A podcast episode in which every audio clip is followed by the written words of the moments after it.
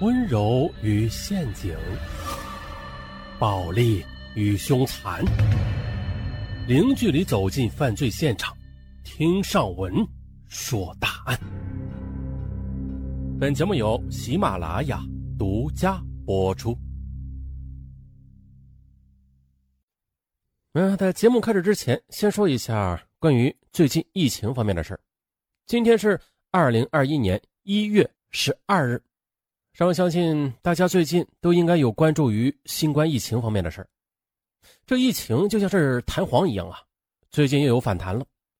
说是从二零二一年的一月三号开始，河北石家庄藁城区还爆发了疫情，短短几天呐，这累计阳性病例就高达好几百例。啊，这个增长速度不仅让我们又是一阵紧张，同时也让原本喧闹的石家庄在这几天被按下了暂停键。啊，所以说大家呀，不要放松警惕，出门一定要戴好口罩，不要聚集啊，做好防范，不要给国家添乱。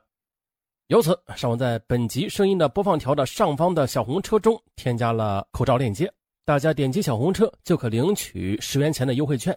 啊，可以抵现金购买到优惠的口罩了。为什么今天又说起疫情啊？因为这个案子就是来自于疫情重灾区的一位听友投递的。下面我们就一起来听一听这位常山赵子龙啊给我们讲述的二十年前的一桩悬案。话说，那是两千年七月初。家住河北省石家庄市藁城区的曾村镇，曾村村的居民杨书文，在吃过早饭之后，就去了自己的门市上。杨书文呢是做电焊修理工的，哎，可是刚刚打开了门市的卷帘门，哎，哎呀，哎，忽然呢，杨书文就感到腹部一阵绞痛，这阵绞痛来得很突然，他还没有来得及叫喊一声呢，这人就仰面的倒在了地上，口吐白沫，晕死过去。啊这时呢，一个邻居刚好路过，看见了。哎呀，啊，这不是舒文吗？哎，你这是怎么了呀？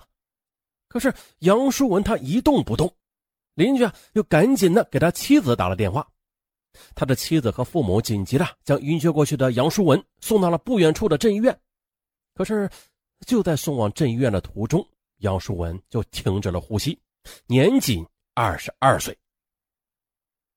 杨舒文的英年早逝。让全家人是悲痛不已，特别是刚刚新婚不久的妻子，她整日是以泪洗面。杨淑文的岳母听说自己的女婿因为疾病过世了，啊，他也很担心女儿着急伤心，于是便赶去了女儿家里，要安抚女儿。七月的天气炎热无比，太阳火辣辣的烤着大地，啊，几乎要将世间的万物都融化了。此时，杨淑文家是围满了前来吊唁的人。亲戚朋友都前来安慰他的家人。天气炎热呀，杨淑文的父母给每位客人都倒了水，但是大家谁都没有顾得上喝上一口。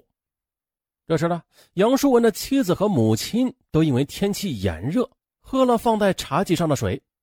这不同的是啊，他妻子喝了半杯，岳母却喝了两大杯。二人喝水不到一刻钟的，均感觉，这腹中一阵疼痛。一家人见状，赶紧的将二人送往镇医院里。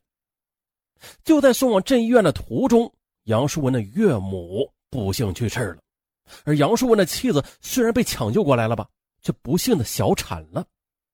这可怜的女人，她当时并不知道自己已经怀孕三个月了。老杨家一天之内连死两人，伤一人，这件事很蹊跷的啊！杨淑文的母亲虽然也有所怀疑吧，但是。却没有及时报警。到了中午，留在杨家的几个亲戚把锅里残剩的饭菜又倒给了猪圈里的两头大肥猪。这是两头将近二百来斤的大肥猪。同样的，吃完剩下的饭菜之后，惨叫几声，口吐白沫，一命呜呼。哎呀，哎，不对劲儿了！这两头大肥猪的死顿时引起了所有人的注意。啊，这太不正常了吧！这饭菜里边肯定有毒。到了此时，杨树文的父母这才感到这事情没有这么简单，便立刻报了警。约莫在一个小时之后，哎，这藁城区的警察才赶到。法医通过对两位死者和两头死去的肥猪鉴定了，发现啊，死者的胃里有毒鼠强的残留，两头肥猪的胃里也有毒鼠强。警方在对杨家的厨房又进行了全面的检测，发现了这下毒的器具是一只烧水的大水壶。当年的农村，每家每户里都有煤炉，每家每户也几乎都有这么一个大水壶，啊，是用铝做的。啊，不是铁做的啊，哎，用来烧水，啊，就在上午的时候，这煤炉上放着一水壶水，封好煤炉，中午做饭的时候啊，基本上就可以用水壶里边的热水了。而杨淑文家里的水壶，它究竟是什么时候被人投毒了呢？这就成了民警们首先要考虑的一个问题。杨淑文的母亲说，他们一大早起床烧饭的时候啊，就是用了这个水壶里边的水。但是呢，他们吃过饭之后也并没有感觉出这身体有什么异样啊。很显然，当时的水壶里边啊并没有被下毒。那你们吃过饭之后有没有离开过家呀？办案民警询问。杨树文的父亲回忆道：“没有的，我吃完饭就去干活去了。我媳妇儿在家里收拾，喂猪，喂鸡。”后来儿子起床了，我就给我儿子煮了一碗面。我儿子吃了面，就去了门市。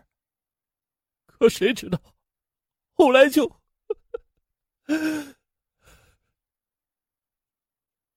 接着，办案民警经过一番调查，那大水壶上并没有发现其他人的指纹，因此这凶手也就无法断定。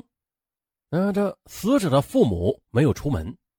现场也发现不了任何的蛛丝马迹，怪了，这匪夷所思的案情让办案民警们都陷入了沉思。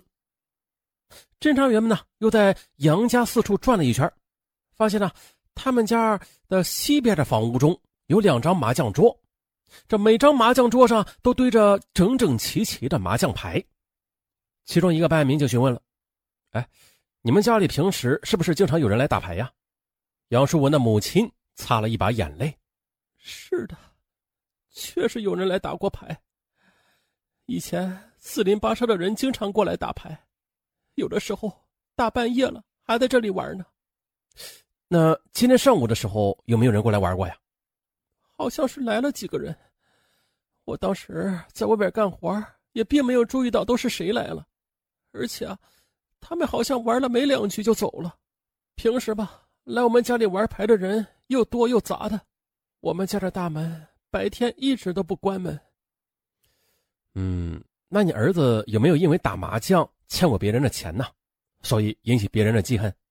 不会的，我儿子打牌从来都不打大的，我们家里打牌也从来都是随随便便的玩一玩，输赢也都是在几十块钱而已，不可能有人为了几十块钱而杀我儿子的。那这么看来，也不是因为赌债而杀人了。如果不是因为赌债杀人，那会不会是因为积怨已久的仇杀呢？这时候，一个邻居反映了，说：“这杨淑文呢，一家是老实本分的农民，平时这人缘也不错，与相邻的关系也都很融洽，没有听说跟谁家结仇结怨的。”好吧，那看来只剩下情杀了。办案民警又梳理了杨淑文的人际关系，发现这个年轻人呐，他并没有任何的不良嗜好，也没有除了妻子以外的情人，好吗？由此呢，案子便陷入了僵局。那么从杨家的现场，办案民警也找不到任何的有用的线索，凶手太过狡猾了，根本就没有留下任何的蛛丝马迹。民警以杨家为中心，对周围进行了大面积的走访和调查，可是。都没有发现任何的可疑人员，案情让办案民警毫无头绪。渐渐的，这桩案子便被搁浅了。后来的，时隔好多年，有人说了，说杨家当年参与了制造假烟，就是曾经和别人一起购买过制造假烟的机器，但是呢，因为后来国家打击假烟行动，机器被收缴了。而杨淑文他之所以被人下毒害死，那很有可能啊，是当年其他买了制造假烟机器的村民对他们家进行打击报复，为啥呀？因为当年他们家机器被收缴之后，这心里不平衡，于是他们家人呢就举报过其他的制造假烟者。当年的假烟给一部分人带来了暴利收入的，杨家人的举动无疑是堵住了别人的财路，故而招来了杀身之祸。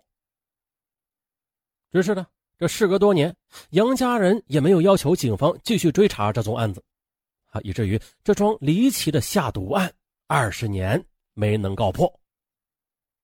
好了，本案是一起悬案，就是投稿的这位听友啊，常山赵子龙是吧？嗯，挺威武霸气的名字。他从小生活过的家乡啊，生活过的村子当中发生了真实的案件，对，真实未破的案件。嗯，像类似这样的案件啊，其实每年会发生很多啊，一些悬案最终没有被破的案件，每年都有。那为什么每年都有这么多起案件没有破获呀？啊，其实呢，每年的案件的破获率它不是百分之百的。嗯，据官方数据来说吧，就是我国的案件破案率，就是指的各种类型的案子的破案率啊的平均数是在百分之四十左右。这其中的命案破案率是最大的。啊百分之九十六以上，嗯，不过本起案子是二十年之前啊，这个破案率还会要低一些的。嗯，第一，案件的破获需要足够的线索和证据，当这线索匮乏之时，案件侦破的难度就会加大。啊，这就是过去的案件，十年前的、几十年前的案件，那个时候科学技术很落后，侦破手段很少啊，主要是靠的口供啊，靠走访调查呀。一旦没有目击者，这案件就很难破获了，啊！不过万幸的是啊，在当下，那他们官方公布的数据啊，前面上文就说了，我国的命案侦破率是很高的，高于百分之九十五以上，甚至非常的接近于百分之九十九。杀人、爆炸、强奸、抢劫等八类最严重的暴力犯罪案件连续十年下降，大家应该能感觉出来，现在我们的社会啊特别安全。啊，一些杀人案、强奸案、爆炸案、抢劫案，啊，这些重大的刑事案件已经发生的很少了，跟过去比那是天壤之别。对，我国的命案发案率现在是非常的低，可以说啊是全球命案发案率最低的几个国家之一。啊，说白了，现在的中国很安全，我们呢除了工作之外，有闲暇的时间也可以安心的去做自己喜欢的事哪怕是。在冠状病毒的威胁之下，我们中国也是最安全的国家之一了。节目的结尾呢，也希望河北的疫情早日过去啊！加油，石家庄！二零二一年一月十二日，好，咱们下期再见。好，下一期又是精品答案，并且又是长篇的。听友们都知道，这越是长篇，它的故事情节越曲折，内容那是相当的精彩。绝对不亚于一部犯罪电影，对，一点都不夸张。好了，咱们下期精品答案见。